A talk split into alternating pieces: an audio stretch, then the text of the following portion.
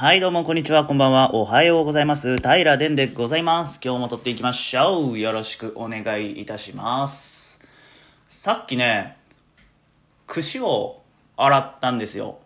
串。あの、髪を解く串なんですけど、私、毎朝6時に起きて、まあ、歯磨いて、もろもろね、した後、ほぼほぼ真っ先にする行為っていうのが、まあ、歯磨きとかそういうルーティン的なものを除いたら、髪をセットするっていうね。そういう作業を毎朝するんですよ。で、えっ、と、ロレッタっていうね、メーカーのジェルを私使って、毎日七三分けにするんですよね。えーその時にどうしても必要になるのが串で2種類の串を使うんですよ。目の細い串と目の粗い串。で、まあ、それを毎日、あのー最初に髪をわーっと水で流して、で、えーその後軽くねタオルドライしてタオルドライなんだタオルドライって。タオルでちょっと拭いて、えーやや乾いたところにたっぷりのジェルをつけて髪全体に塗布していくと。で髪全体に塗布していってなじませたらまず目の粗い櫛で、えー右に9これ7を作るんですね。右に7をキュッと櫛で解いてやって左の3を櫛でキュッてやる。でそれを、まあ、何回も何回もまずね目の粗い櫛で通してやるんですよ。そうすると、えー全体に塗布したジェルが髪の中まで、まあ、櫛がね浸透させてくれてまんべんなく髪に行き渡ると。でそのまんべんなく髪にジェルが行き渡ったなと思ったら今度は目の粗い櫛でグイグイグイグイグイグイグイっとね最後に形を作っていく。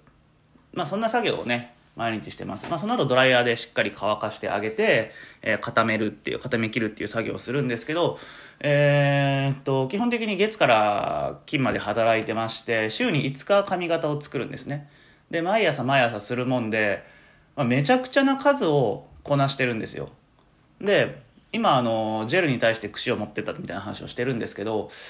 その櫛がね毎日洗うわけじゃないんですよね。毎日洗うわけじゃないと。毎日洗うわけじゃないので、えー昨日のジェルがこびりついたまま櫛に残ってるんですよ。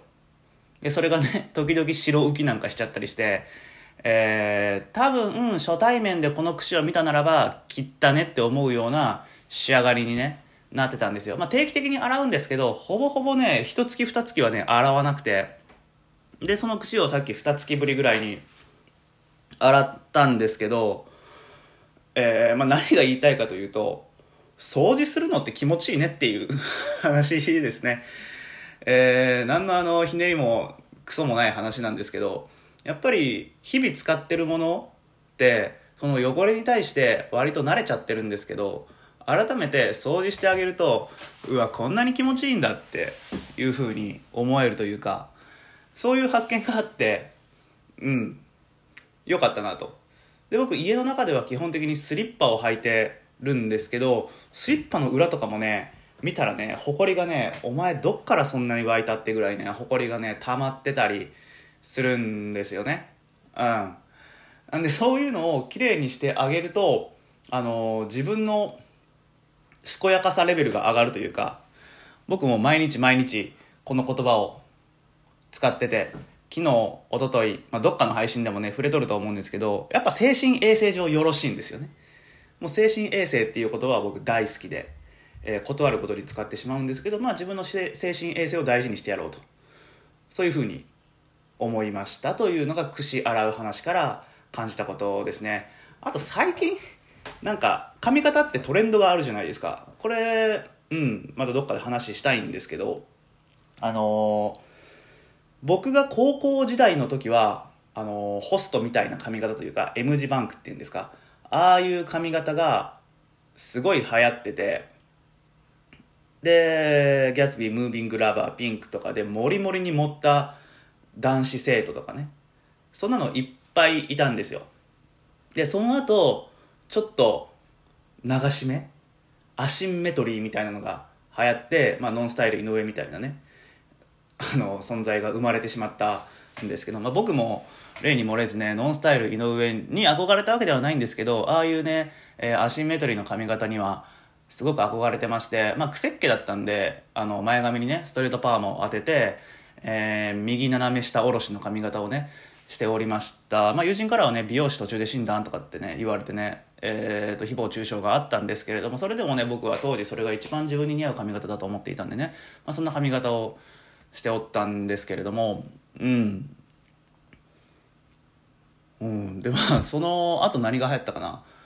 その後、あの、2ブロックね。うん。あのー、もみあげのあたりを刈り上げていないのは髪型じゃねえぐらいな、そんな、うん、髪型が流行りまして、皆さんも男性の方だったらされたことある方多いんじゃないですかね。耳の横刈り上げて。うん。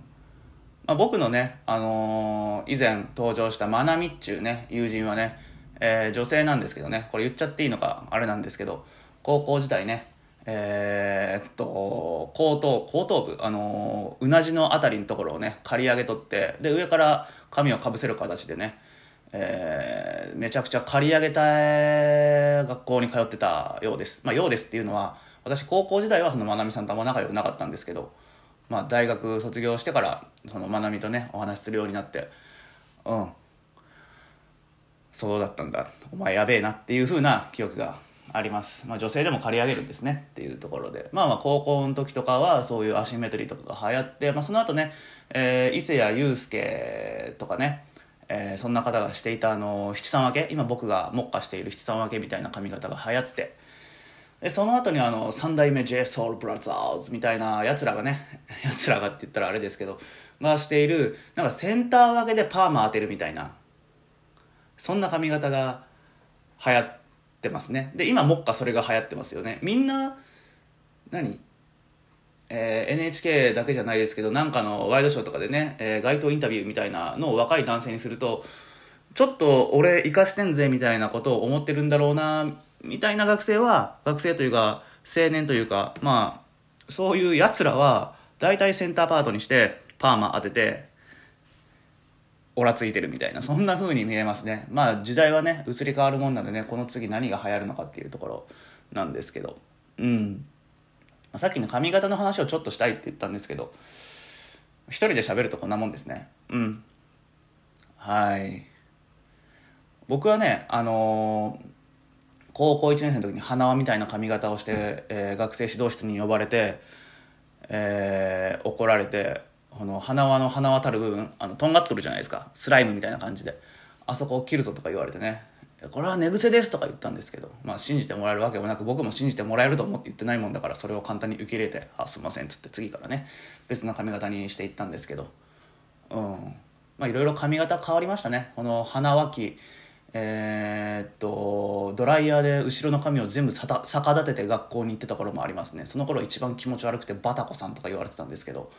はい、あれはねよく、うん、いじめられなくてよかったなと今思えば思います。格好の餌食やったと思うんですけどね。いい高校にね、えー、いい学校に恵まれたんだなと思います。その後ノンスタイル井上貴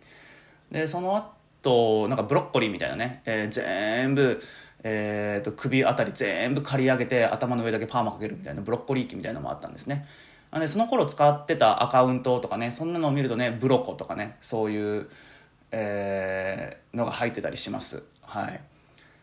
で、僕ね、インスタグラムとか今、平殿っていうね、インスタグラムでやってるんですけど、平殿のアカウント一回これ変わってるんですよ。その前はね、ブロコマンっていうね、ブロッコリーマンっていうアカウントでやってたんですけど、うん。まあ、余談なんですけどね。で、まあ、その後に、え、今の七三分けをやって、もう七三分け歴もそろそろ10年ぐらいになるのかな。まあ、ずっと同じ髪型をしておるという感じですね。まあ、髪型をね、変えない方がなんかいいですよね。僕はあの、移り変わりも大事だと思うんですけど、えー、この人といえばこんな印象だみたいなそんなのを、まあ、サラリーマンですからねそういう印象を与えるには、えー、サラリーマンとしては、えー、毎日同じ印象でお得意先様に訪問するとかご面会するみたいなそういうのがねあった方がね、えー、一本筋が通った感じに見えるのでいいのかななんて思って毎日一算分けしてます。はいまあ、話を冒頭に戻すんですけど、えー、と身の回りのものもしあのパソコンのキーボードとかね、えー、実は汚れてるんだけどみたいなあの一回考えて自分は見れるけど人に見せれないようなものって多分あると思うんですよ。汚れすぎて。まあ、そんなものを思いついたものがあったらね、ぜひぜひぜひ一回掃除してみてください。めちゃくちゃすがすがしい気持ちになりますんで。はい。というところですかね。はい。まあ、掃除しましょうと、髪型最近ブーム変わりすぎじゃねっていうところで、えー、思うところがありましたので話してみました。今日はこの辺です。最後まで聞いてくださいましたありがとうございました。ではまた明日の平電ポッドキャストでお会いしましょう。またね。バイバイ。